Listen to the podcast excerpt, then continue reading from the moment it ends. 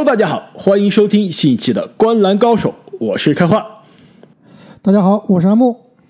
大家好，我是正经。那么现在的时间呢是美国周日的下午，西部季后赛的最后一场比赛，也就是达拉斯独行侠和洛杉矶快船的第七场抢七大战刚刚结束。那洛杉矶快船队啊，可以说是顶住了巨大的压力以及巨大的主场劣势。终于拿下了第七场的胜利，顺利晋级。那么本期节目呢，我们将会跟大家来复盘一下这关键的第七场，以及呢接下来快船将会面对的季后赛的对手，那就是西部排名第一的犹他爵士队。除此之外呢，其实如果关注我们微博啊，或者我们洗米团的这个朋友们啊，已经发现，其实我们观澜高手的现场小分队，也就是我和正经啊，昨天晚上是去现场看了篮网和雄鹿的第一场比赛。那我们其实，在开始西部的分析之前，我们还是来聊一下昨天现场看球的体验吧。那么正经啊，昨天我们俩一起看了这一场东部的第二轮的第一场比赛。你有如何的感想？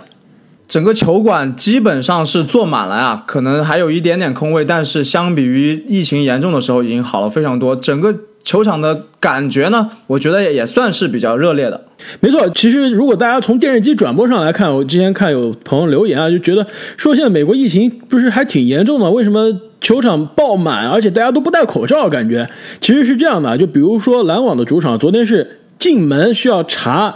这个疫苗证，你打完疫苗最后一针是十四天之后才能入场，所以说相对进了场之后呢，它理论上是让大家戴口罩，但是很多同学是不戴口罩了，所以球场爆满，但是呢，其实里面的每一个人一万多个人都是打了疫苗才能进的。说到这个主场的气氛呢，其实我倒是觉得，相比联盟其他的主场，甚至是一河之隔的尼克斯的主场，我觉得昨天在现场的气氛，觉得还是相对弱一些的。毕竟篮网的主场啊，第一比较小，第二呢，还是有一些感觉，还是有一些这个不够统一。首先，大家着装就不是很很统一啊。我之前一六年印象非常深刻，去小牛的主场看季后赛。全场要么你穿小牛的球衣，要么你穿这个当场发的小牛的季后赛的 T 恤，不准穿任何其他东西，更别说你穿客场的球衣了。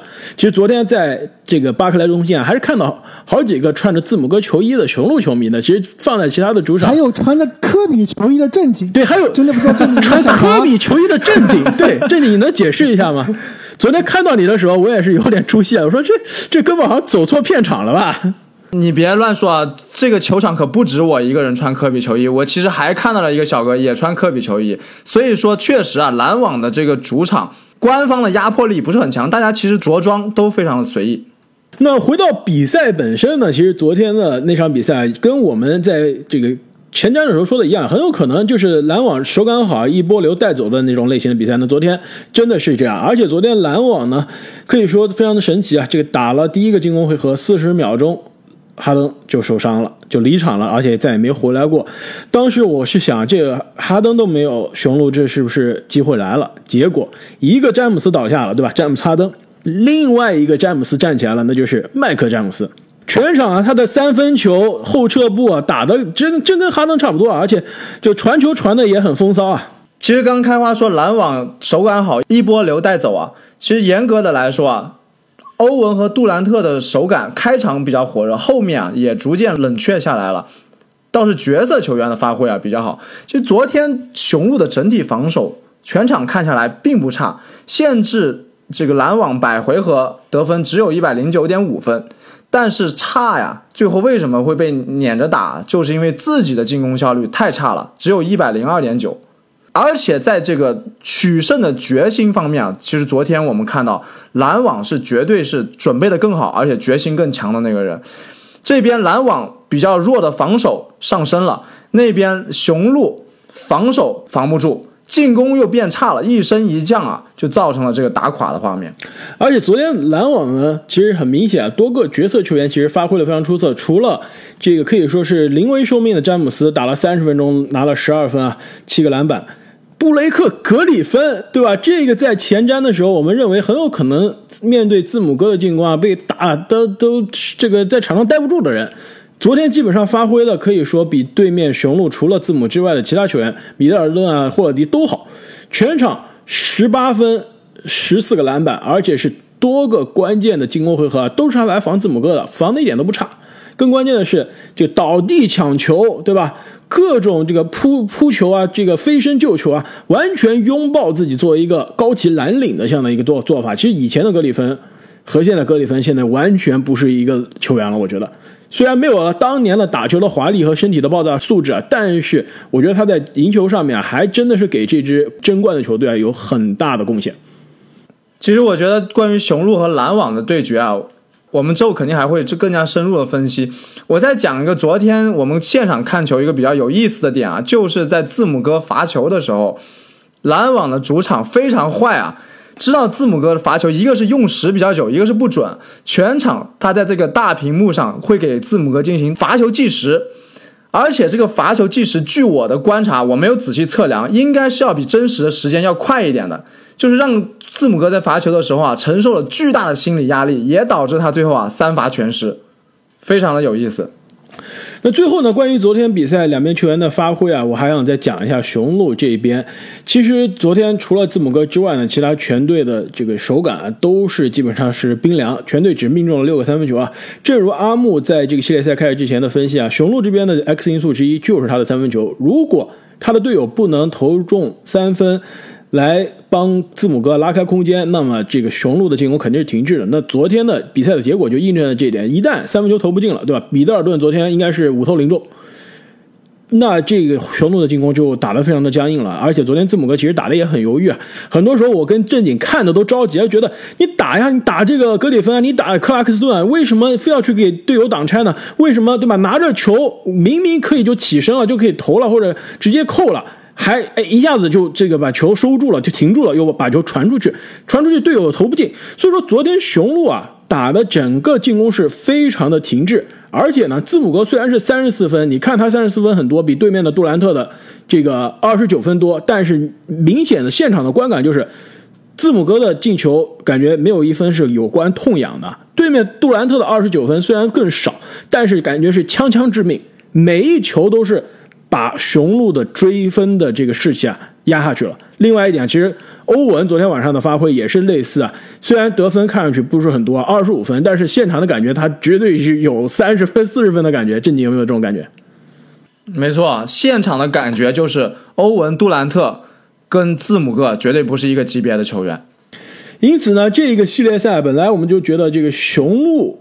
和篮网谁抢下第一场，心理优势非常大。那雄鹿现在第一场输的非常的难堪，而且是在对面失去哈登的情况下输的这么难堪。现在这个系列赛有可能布鲁克林要掌握主动了。这个阿木，你作为布鲁克林篮网的球迷啊，你对于这个系列赛接下来的这个看法有什么简单的想跟大家分享的？其实我觉得哈登的受伤真的是非常的关键。那当时我看我在电视机前面看这场比赛，哈登受伤以后真的是心情非常的不好。哪怕是最后篮网打得非常拼，赢下了胜利以后，还是心里面有个疙瘩。那哈登当时受伤之后，直接就去了医院去做核磁共振了。那现在出了结果，好像是说是这个大腿腿筋的 tightness，就是紧张，听起来并没有特别严重啊。但是，但是已经确定第二场是不打了，所以很有可能在这个系列赛里面，哈登。什么时候能出场？到底甚至是能不能出场，都是一个非常大的疑问啊！所以我觉得，这个确实这场比赛篮网赢的赢就赢在他们的拼劲比雄鹿更好，他们是比雄鹿更想赢得这场比赛的。但是呢，如果把这个系列赛拉长，没有哈登的篮网跟这支可能之后再也不会说是有百分之十几、二十命中率的这个三分球命中率的雄鹿啊，实力还是非常接近的。所以后面的比赛啊，真的非常难说。其实啊，除了对于这场比赛的这个分析啊，其实如果有兴趣看我们当天现场拍的一些视频的朋友们啊，也是可以去关注一下我们的新浪微博。那让我们言归正传啊，回到今天关注的重点，也就是西部的这个唯一的七场大战的抢七，以及接下来的西部最后一组系列赛的次轮前瞻。首先，让我们来关注一下刚刚结束的这一场抢七大战，那就是达拉斯独行侠在客场啊输给了洛杉矶快船队。可以说啊，这场比赛的。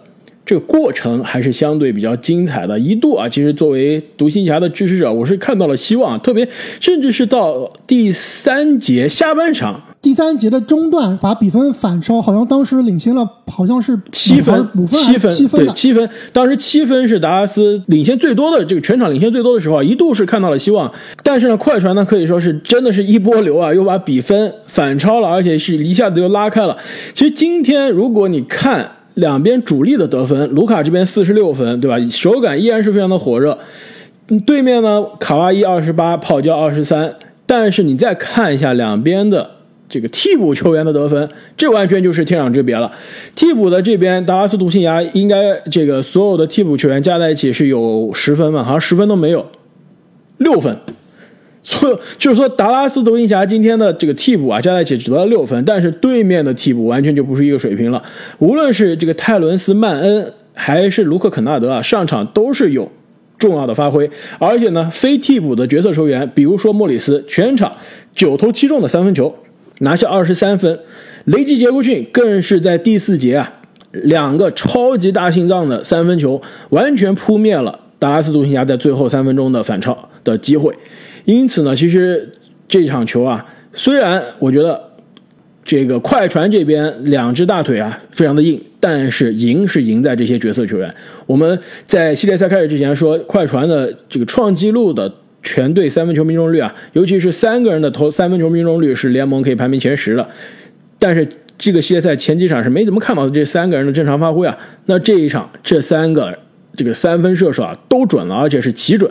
莫里斯、杰克逊、肯纳德都在三分线外啊制造了非常大的威胁。那么对于独行侠这边来说呢，也是可以说输的非常的可惜。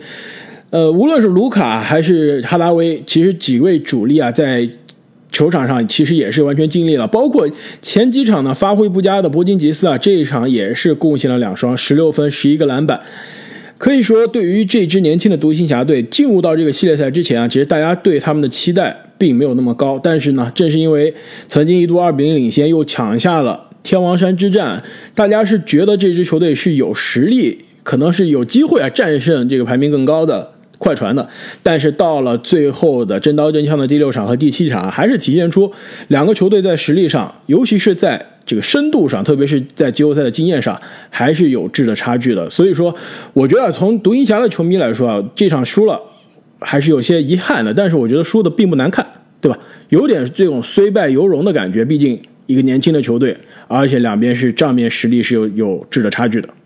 我觉得其实聊快船最后能为什么能在二比三落后的时候逆转，其实最大的一个变化就是他们的防守变化。那其实这个当时我们的微博也说了，在第六场比赛打到下半场的时候，才感觉到快船真正领悟到怎么来防这个小牛队的卢卡了。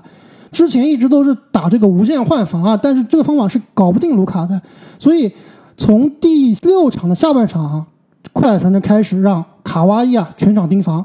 而且呢，在队友给卢卡挡拆的时候啊，这个快船都是挡拆包夹的。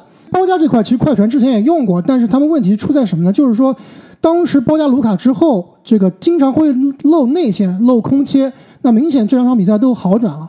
我感觉快船最后的战术啊，就是说，哎，卢卡拿球双人包夹，然后呢轮转变快，让卢卡把球啊最后要传到外线的射手。那我觉得快船就是，如果最后被你哈达威或者芬尼史密斯射死了，那这比赛输了就认了。其实这个战术也是要到后面才奏效。你要是前两场那个手感的哈达威和芬尼史密斯，还真的不好说。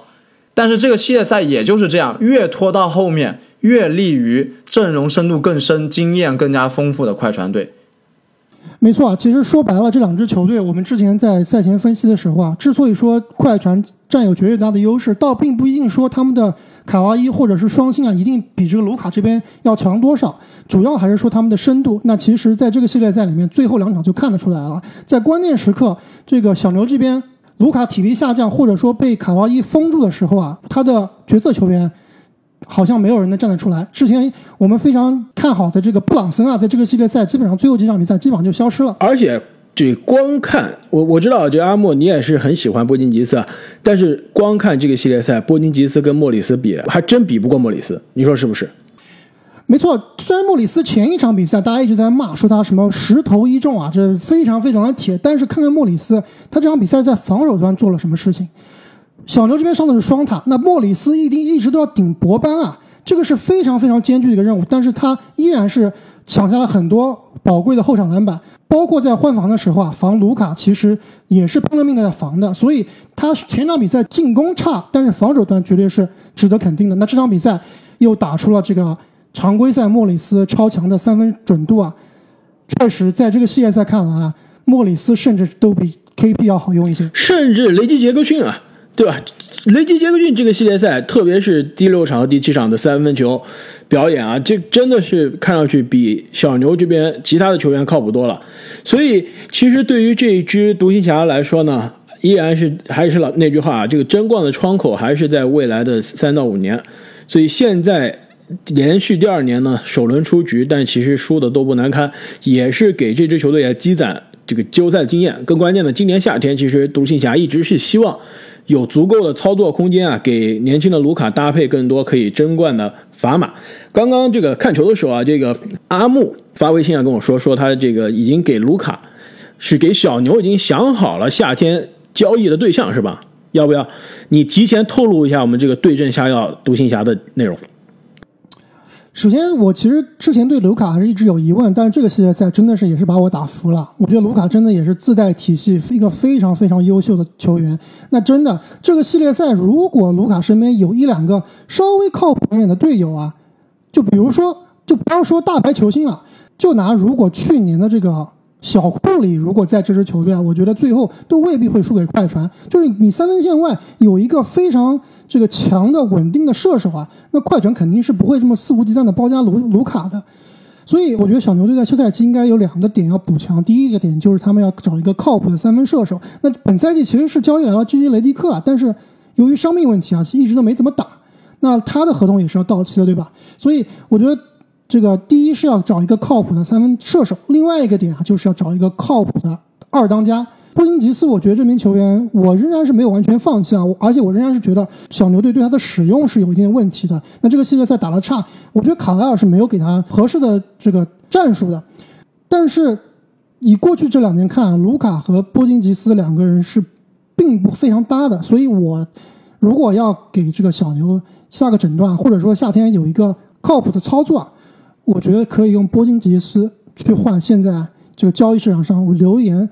传的非常多的，利拉德的好兄弟 CJ 麦克勒姆，哎，我觉得这是一个双赢的。那阿木，我们俩真的是猜到一块儿去了。我当时想猜，我当时跟你说是 CJ 啊，你非要跟我卖个关子。那现在真的的确是想到一块儿去了。而且波金吉斯换 CJ 的这个交易啊，我我跟你刚当时发完这个想法之后，我会去看了一下，完全是双赢啊。而且合同是非常匹配的。没错，CJ 和利拉德的问题，我们这其实说了很多年了，两个小后卫都是进攻型的，都不是特别强的组织者。其实一直这个搭档是有一些浪费的。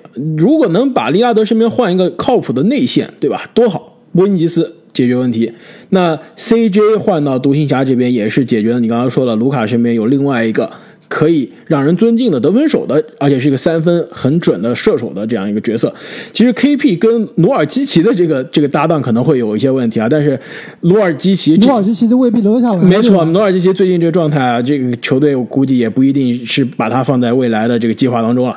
所以你这个交易啊，我觉得还真的有有点模样，而且这两个球员作为球队的二当家，在系列赛其实打的都有点难堪。现在其实都可能啊，是在交易的这个市场上的，我其实一点都不惊讶啊。这个三个月之后，这个交易还真的成功了。那么，其实最后我还想说啊，就对于这支年轻的独行侠来说啊，大家还是有些耐心。毕竟啊，卢卡这个作为二十二岁的球员，第七场今天的数据四十六加七加十四。我说实话，我看球到现在，我真的想不出哪一个球员在第七场。作为一个输掉比赛的这一方啊，能有这样的表演，所以其实啊，在达拉斯这一个球队，球队的老板可以说是联盟最靠谱，不是最靠谱啊，靠谱不一定靠谱啊，但是是最支持球员、最愿意花钱的老板，对吧？也是可能是最懂篮球的老板之一，最有热情的老板。同时呢，教练也是拿过 NBA 总冠军的教练。其实体系啊，这个球队啊都非常好，真的就是保持健康，保持耐心，不断的提升啊，我觉得冠军什么都是。迟早会有的。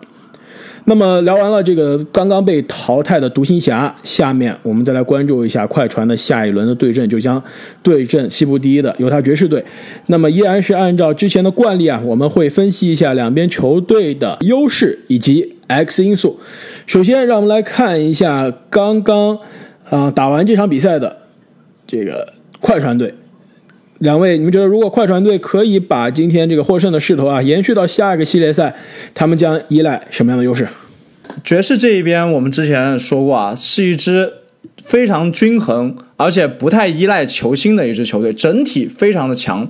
但是啊，整个球队也是有一个非常突出的球星的，那就是他们的麦克康利米切尔。麦康利第二重要。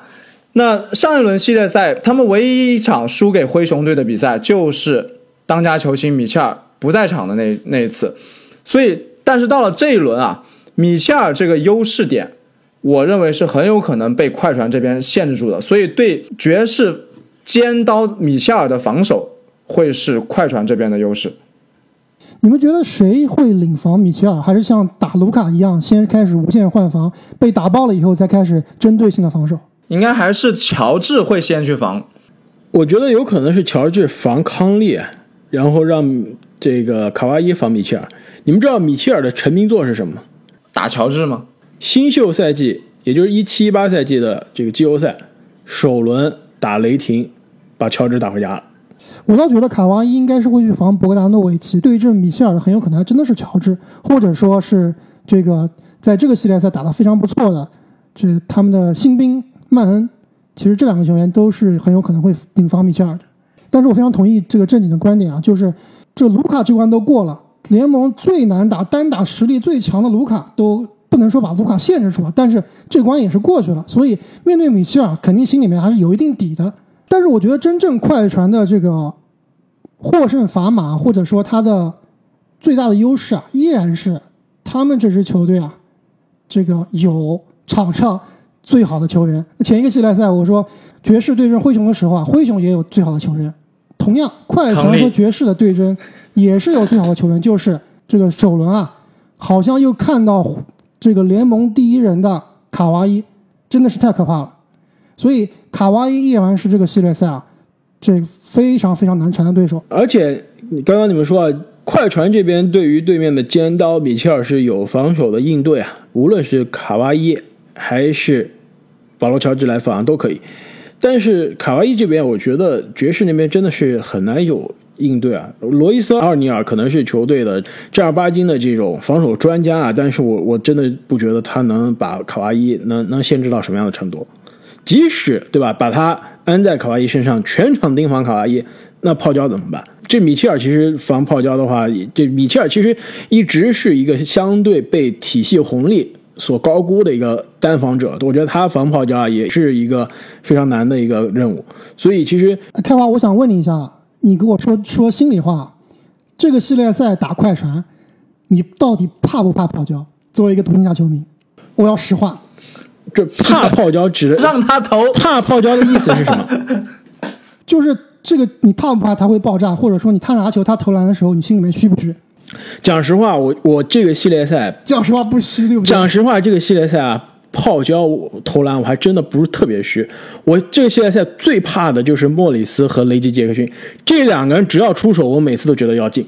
真的，这两个就卡哇伊不用说了，这就是永远是害怕的，对吧？永远是存，永远是存在这个死亡缠绕的威胁，而且这个进攻太无解了。但是三分线外，真的，我觉得雷吉和莫里斯更吓我。所以这就是这就是我想知道的嘛，就是其实我对于我来说啊，我是其实是一个泡椒，算是一个泡椒球迷吧，很喜欢泡椒保罗乔治这名球员，觉得他打球非常飘逸，这个年轻时候也是身体素质啊、暴扣啊也是非常的精彩。但是论保罗乔治第一轮这个系列赛，论保罗乔治的水平，你说打个拉胯吧，其实还行；说打得好呢，肯定也不至于。这防守和组织做的还不错，但是进攻啊、投篮啊，真的是有点拉胯。所以回应刚那点啊，这个卡哇伊被防住了以后，泡椒怎么办？我觉得泡椒让他自己该怎么办怎么办。我倒我倒觉得卡哇伊啊不可能被防住，而且呢，其实我这边关于快船的最大的优势啊，其实也是导致卡哇伊很难被防住的原因，那就是快船这边的阵容啊，这个打独行侠体现出来的优势是什么？就是他的小球阵容，而且这个小球阵容正好打犹他爵士照样用。独行侠这边是有波尼吉斯拉不出来，对吧？然后你直接纯小球了，也就把他的护框给废了。我打犹他爵士不一样吗？我还是上小球阵容，而且鲁鲁迪戈贝尔的内线进攻还真的不一定有多好，对吧？我就是莫里斯在后面顶，下下面顶你，鲁鲁迪戈贝尔，你也能在我头上得多少分？我真的被你鲁迪戈贝尔的进攻打垮了，我也就认了，对不对？所以说，快船的这个小球的阵容照样原搬不动，我就去你犹他爵士一样打了。而且呢，他这个小球的可怕之之处就是我外线转移球非常的快。其实我们之前节目也分析过了，就是他就是利用你们内线扑不出来，经常就是出现空位了，我倒手越倒越空，越倒越空。为什么我说最担心的就是莫里斯、雷吉杰克逊这样的人？因为他们作为一个角色球员，就是往往是站在底角或者说弧顶没人看的那一个大空位拿着就进了。所以打这犹他爵士一样的，你把我卡伊包夹我。没问题，我直接就传到外面了，然后我的这个三分球一倒到空位，我的角色球员就投进了。所以这个小球阵容的灵活性，我觉得打犹他爵士啊，依然会是这个快船的优势。那我们聊完了快船这边的优势，你们觉得快船这边的 X 因素会是什么呢？其实你们都不说快船的劣势了吗？快船这边有个巨大的劣势啊，你你还能找出快船的劣势？我倒想听一下。快船的劣势就是他们在体能上有巨大的劣势，被小牛拖了七场，而且卡哇伊和泡椒都是全力啊拼了命的在打，才险些把小牛淘汰。那反观爵士这边啊，四比一兵不血刃战胜了灰熊之后，其实后面啊都是在休息，加上爵士队联盟最强的魔鬼主场啊，而且他们还有主场优势，因为他们是这个联盟的战绩第一名嘛，所以我觉得迪贝是快船这边最大的劣势。而且是绝对能看得出来的，这一点倒是非常的关键啊！但是我更愿意把阿木你说的这一点放成一个 X 因素，因为什么呢？因为这两支队啊都是非常吃三分手感的球队，两支球队我们之前都有分析过，三分大队为什么他们为什么爵士这个战这个赛季战绩这么好，也是靠三分球，快船这边也是靠三分球。如果爵士这边啊休息了这么久。很有可能会把自己的手感给休息没了。你说你半个月了没打球，对吧？没有在场上真刀真枪的干，这你这个手感是会有可能找不到的。但反观快船这边啊，他有可能顺着这一波手感的回暖，看后面几场雷吉啊、莫里斯啊这些人的手感，包括今天上场这个肯纳德，对吧？没错，手感都都来了，自信了。顺着这一股风，真的有可能一波把爵士投死都说不定啊！所以我觉得这个更像是双方的一个 X 因素。我这边关于这个快船的 X 因素啊，其实也是非常的类似，就是他的角色球员的手感。而且呢，其实准确的说啊，我我我觉得就是莫里斯、雷吉·约克逊，我们刚刚都聊了很多。我其实最关注的是另外一个角色球员，就是泰伦斯·曼恩。其实这个球员啊，这个虽然。进入联盟没有多少年啊，其实一直是我非常这个关注的年轻球员之一。但是他之前的机会呢，一直不是特别的多。但其实快船的球迷啊，一直觉得他是一个尚未开发的这种所谓的宝藏男孩，是快船的球迷的宝藏男孩。可以看到他这第七场，主教练给了他非常多的时间，而且他在场上呢，虽然进攻可能三分球没有其他的队友那么准啊，但是是很明显的是那种很有能量的、很有冲击力的那种。球员防守上不怯场，抢篮板也是跟队友都要抢着去争夺篮板。因此呢，其实，在对于犹他爵士这个非常铁血的球队的这个系列赛中啊，我觉得很有可能很多时候是要去拼的。因此，泰伦斯曼恩这样一个这个年轻的替补球员，他这个上到场上的时候，能不能给球队保持这样的能量的贡献，我觉得是很重要的。我感觉曼恩打球其实有一点像尼克斯的那个新秀奎克利啊。但是曼恩在这个系列赛里面的表现，确实是非常的亮眼。看他们俩长得像吧，发型很像，是不是？这个身材也有点像，打球的风格也有点像，都不是不太投三分，也可以投，但是这个突破啊、两分啊，好好像比较厉害。但是奎克利的这个防守跟曼恩还是有差距的，而且曼恩的身板、这个臂展啊更更高、更更高一些、更高大一些。对。那我这边的 X 因素啊，其实就是我刚刚提到的保罗乔治。就是让他该怎么打怎么打的这个保罗乔治，我觉得爵士这支球队啊是非常被低估的。我认为他的实力应该还是要在独行侠之上的。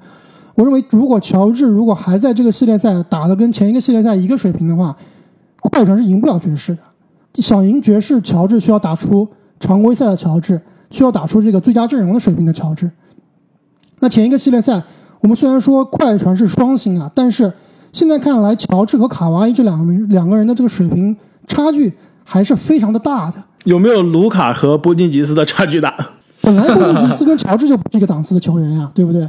所以说啊，乔治在这个系列赛必须要能够证明自己，必须要让卡哇伊知道啊，这个我是你可靠的二当家。如果在这个系列赛保罗乔治再拉胯的话，仍然是有可能啊，卡哇伊在夏天会走人的。啊，那就是保罗乔治他不是证明的是我是你可靠的二当家，是你千万不要抛弃我是吧？千万不要把我一个人留下。那其实这个快船这边啊，我们刚刚聊了这些 X 因素和优势啊，犹他爵士那边整个赛季一直是被人低估的，到了这个季后赛的第二轮了，我觉得很多这个媒体啊，可能还是不会看好他们。因此呢，你们觉得如果犹他爵士能在这一轮系列赛对得起自己西部第一的称号，要依靠什么样的优势？其实说实话，爵士这支球队常规赛我看的真的不太多，但是呢，由于季后赛首轮啊是打灰熊。我基本上是所有比赛都看满全场了，可能就唯独是最后一场的最后两节啊，就垃圾时间我就没怎么看了。那爵士这支球队啊，当时我看比赛真的是越看越绝望。就灰熊打爵士，真的是一点机会都没有。哪怕莫兰特爆炸四十七分啊，我仍然觉得这支球队跟爵士的差距是巨大的。除了我们之前说的这个米切尔这个点是全明星，而且是未来之星，他们的进攻点实在真的是太多了。除了米切尔，还有博格达诺维奇，还有。克拉克森，还有英格斯，康利，还有我觉得第一轮爵士队的 MVP 麦克康利，五个人可以持球攻，而且除了克拉克森以外啊，其他几个人的三分水平，包括稳定度啊，是这支小牛队是没有办法相比的。所以我觉得他的最大的威胁啊，就在于多点进攻，人人都可以创造机会。其实最最厉害的他们一招就是用米切尔或者是康利拉开单打，然后戈贝尔给他们做挡拆。那戈贝尔的挡拆水平，包括他的顺下吃饼能力，绝对是联盟顶尖的。加上他们外线这几个四射手啊，分散开来，这很有可能就导出了一个空当。那爵士队这个战术上面是之前最起码之前这个系列赛，我看灰熊啊是没有办法解决的。这点我非常同意啊！刚刚我说快船这个系列赛让我看到了他这个小个阵容。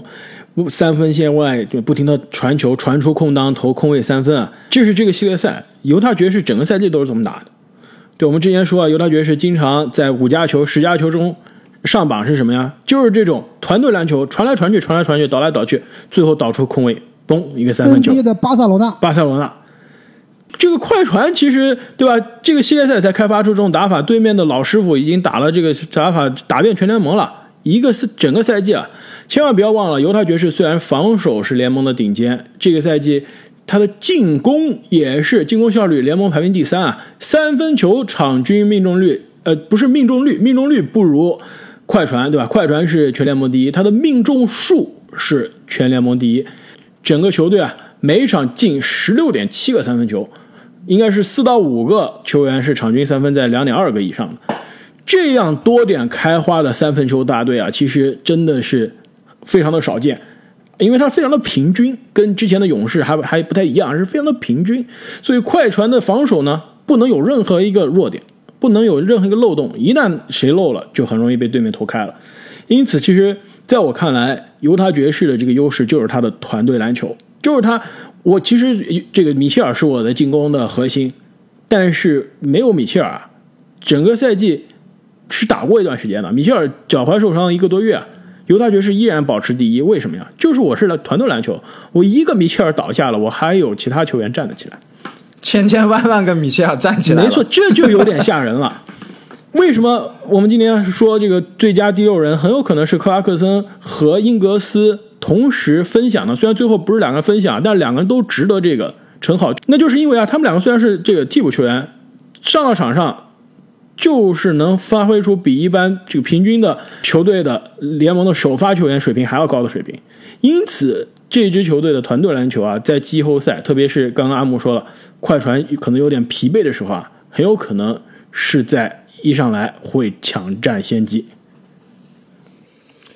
这一点我也非常同意啊！一个好的持球发起点，其实是联盟现在非常稀缺的资源，东西部各有这样一支球队。虽然球队啊看起来并不是那么星光熠熠，但是正是因为有多个持球发起点，让他们的季后赛之旅啊显得非常的可怕。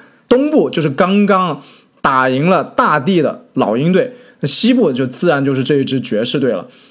多个持球发起点真的是会让对手防不胜防啊！因为你有一两个明星球员，对吧？能即使能封住一两个，但其他人又可以在你的这个软肋捅刀子。那刚刚我们说的是爵士进攻端的优势啊，其实我认为他们防守端也是有优势的。那跟快船非常类似啊。爵士这边我们说他比较怕这种爆发型的射程很远的小后卫，但是他们防锋线其实是联盟里面非常强的。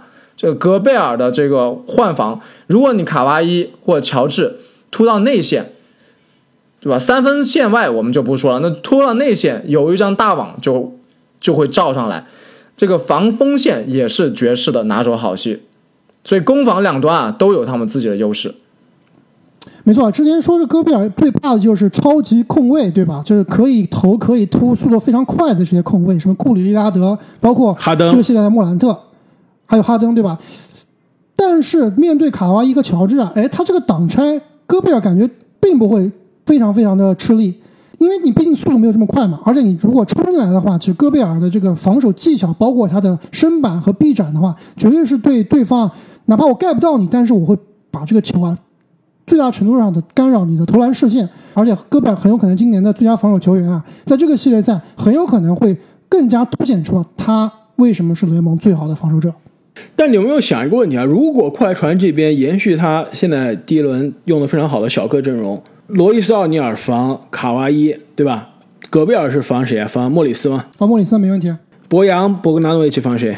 博扬就是要防卡哇伊。其实博扬和罗伊斯奥尼尔两个人是可以，这两名球员是都可以防卡哇伊的。不要忘记，博扬当年可是单防詹姆斯。我倒是觉得，如果是对面对这个小个阵容啊。快船肯定不会傻到我用莫里斯来给卡哇伊挡拆，那不就是把鲁迪戈贝尔换到卡哇伊身上了？肯定是让莫里斯啊就站底角，我把鲁迪戈贝尔拉得越远越好，就是让卡哇伊单挑这个博扬或者单挑罗伊斯奥尼尔。其实这样其实效率是更高的。但是你反观进攻端啊，这个爵士队的进攻端啊，莫里斯在这个系列赛是防博班啊，或者说防波金吉斯啊，这莫里斯怎么防得住？米切尔和戈贝尔的挡拆啊，这戈贝尔一顺下，莫里斯根本挡不住的。哎，这一点我觉得是非常有趣的点，也是我后面想讲的 X 因素啊。就是我觉得小牛为什么上个系列赛会输啊？就是对面用了小球，但是正如我在第四场打完二比二的时候，我说小牛肯定要变化了。我当时说要上双塔，你们还说有点这个被打趴了。但第五场的确双塔有作用了，因为双塔的作用是什么？惩罚了对方的内线。包括今天的比赛也有作用。对，博班打的其实也之所能追上来，博班连得了好几分。没错，博班打的很好，双塔其实是有作用的，但是最后为什么输了？就是第六场双塔的作用不是很很明显，而且其实博班和波金吉斯两个人都有非常大的问题，就是内线要球球拿不住。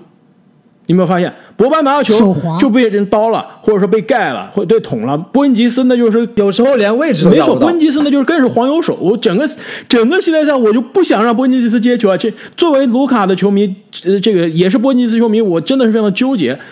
每次看到波恩吉斯接球，我都是非常的担心受怕，我觉得球肯定要丢。所以说，我觉得犹他爵士的 X 因素就是我能不能用我的内线惩罚对面的小球。如果跟我预料的一样，快船真的是上小球来应对戈贝尔，那就是戈贝尔，我能不能让我的进攻让你受到你的尊敬？我能不能在内线，对吧？刚刚你说的跟这个米切尔的挡拆，我拿到球顺下，我就是扣进去，我就是能杀伤你的内线，让你的莫里斯防不住我，那你的这个小个跟中是没用了。同样，这个替补中锋费沃斯是不是能在内线惩罚内线杀伤？其实这一点是很重要的。而且这样下来，就就是看哪支球队能掌握这个进攻的这个主动，能把握节奏了。是到底是我被你的这个快船的节奏带着走，还是我犹他爵士打我整个常规赛非常熟悉的我的自己的节奏？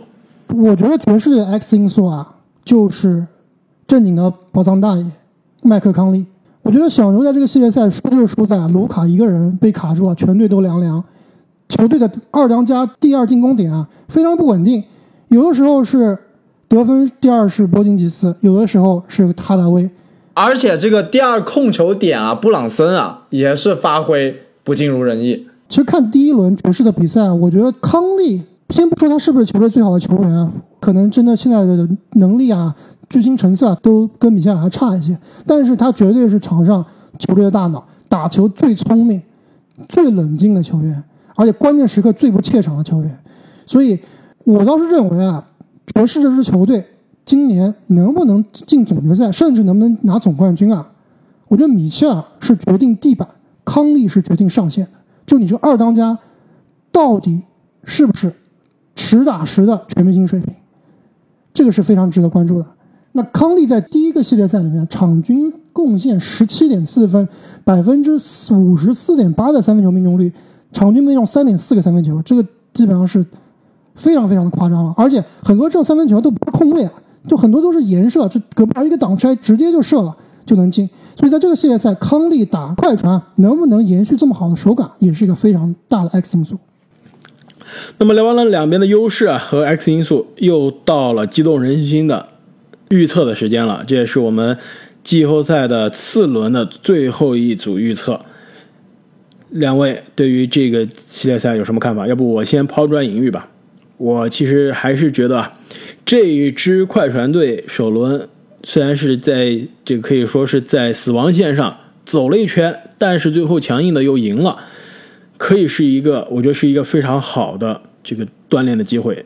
其实很有可能啊，这支快船可以在后面的季后赛走得更远。因此，我看好快船四比二战胜这支犹他爵士。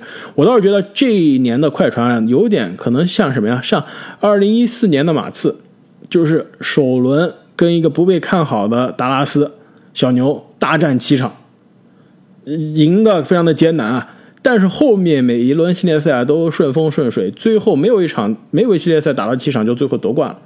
不是说快船今年能夺冠啊，但是每隔一段时间啊，还真的就有一支总冠军、总决赛的球队，就是在首轮打得磕磕绊绊，眼看就要完蛋了，但是后面越打越顺，越打越顺，整个球队的手感越到后面越好。这个快船啊，我觉得还真有可能是按照这个趋势去的，因此四比二战胜爵士。正经你怎么看？我知道阿木。应该是大概率会看好快船啊，所以我不如先在这个地方做一个对冲好了。哎，你怎么知道我看好快船的？以我对阿木的了解啊，虽然说第一第一轮系列赛爵士给你留下了非常深刻的印象，但我觉得你还是会支持快船的，所以我在这做个对冲好了。这你不能这么搞，我们是玩真的，这输的人要买球衣对啊，我们买球衣的是吧？对啊，对，不能你不能你你不能对冲啊，你这真的要考虑到自己的钱包的是吧？看来你们俩真的是非常不想让我猜爵士赢啊，那我就偏要猜爵士赢，因为我觉得两个队的实力啊真的都非常接近啊，所以我这边其实谁赢这轮系列赛我都不会特别的意外。当然，这个快船的腥味儿肯定更加浓一些，在季后赛啊也是这个真正的巨星的舞台。但是我在这里就真的头铁一回，那我就猜爵士四比三晋级。正经，你没有办法对冲了。我这里的预测也是爵士四比三淘汰快船。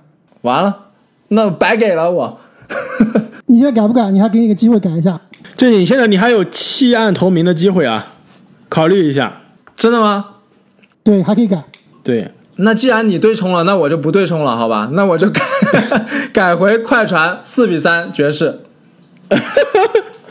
看那看样子，这个系列赛要打到第八场了。其实我想问你们两一下，你们觉得快船这个系列赛虽然赢了，你们觉得他们打的好吗？打的一点都不好。预期的这支快船的水平吗？并没有。我说实话，这个系列赛我一开始猜的是快船四比二，我都是给了一些这个主队的情面，对吧？给了一些卢卡的情面。我觉得这个其实实力上来说，两个球队不应该接近的。但是这个系列赛的确，一方面卢卡是比所有人的想象又又提升了一个境界，这以后再说。但是快船的前两场，尤其是前两场发挥那简直是灾难，第五场的发挥也是灾难。因此，其实快船是我觉得第一轮是失常发挥的，至少七场比赛中有三场是非常的失常，而且有一场还是卡哇伊逆天，对吧？如果卡哇伊那场不逆天，那说不定那场还丢了。第六场，对吧？所以。我是觉得啊，刚刚开花说这个快船今年的状态有点像几年前的马刺啊，我倒是觉得今年的快船其实不跟去年的快船一样嘛。首轮打独行侠对吧？有点小看对手，今年还是特意选的独行侠来打，打着打着发现好像不太对劲。那如果去年这个波金尼斯没有半途受伤的话，很有可能去年也是一个七场的系列赛啊。那这支快船队打这个独行侠，我还是保留我的观点啊，这支独行侠并不强。卢卡虽然逆天，但是所有的逆天球员都是有办法可以针对的，是相对限制的。那快船的反应实在太慢了，到第六场才发现如何限制这支球队。所以，我认为这支快船啊，很有可能跟去年是一样的。就第一轮四比二虽然是晋级，但第二轮碰到一个真正难啃的骨头啊，很有可能就会崩盘的。虽然说他们拥有卡哇伊，但是对面的爵士训练有素，而且，这个教练斯奈德绝对是在这卢教练的水平之上的。而且，其实我们刚刚没有聊到啊，米切尔他到底是个什么样的球员？我们知道今年很多年轻球员都爆炸了，什么莫兰特、卢卡、布克，米切尔第一轮其实刚刚伤愈归队啊，还没有怎么打过，还没有怎么认真打过球，还没有被逼上绝境过。米切尔到底是个什么成色的球员？很有可能在这个系列赛啊，我们也能看得到，说不定他就是靠这个系列赛打成了下一个一战成名。对啊，打成了真正的下一个韦德了。完了，我感觉我要被阿木说动了。正经，你现在还有弃 名投案的机会，还有弃名投案的机会。不改了，坚持相信卡子哥。没错，我我觉得其实这个所谓的两边谁有最好的球员的这个理论啊，其实某种程度上还是有用的，尤其是到了绝境的时候。第六场的独行侠和快船的系列赛啊，第六场真的是让我看到了被卡哇伊支配的恐惧，真的是。完全是他的得分啊，为所欲为。如果你们真的觉得这个系列赛能打到第七场，就是如果有第七场的话，那我觉得还是应该选择由卡哇伊的这一方获胜。而且卡哇伊也是多次的证明了他的这个第七场啊，真的厉害，对吧？这个刚刚过去第七场赢了，之前非常著名的猛龙的那个第七场颠颠球绝杀，也是成为了史上的佳话。还有最著名的打掘金的第七场。默默无闻，看看乔治表演。对，还有还有总决赛，二零一三年总决赛的第七场是吧？关键罚篮啊，那是第六场，关键罚篮不进，导致最后有雷亚伦扳平的机会。对，其实这么说，好像卡哇伊第七场还不太行。但是话说回来，我还是相信这个有总决赛总冠军经验的卡哇伊啊，如果有了第七场，他应该还是比对面的巨星成色更足。那么这个，既然我们。现在三个人啊，对次轮的所有的预测也做出来了。那其实也是非常期待后面这个我们三个人看一看我们次轮的预测谁更加优秀。与此同时呢，我们首轮的预测的结果现在出来了，我要在在现场公布一下我们最终是谁来买单了。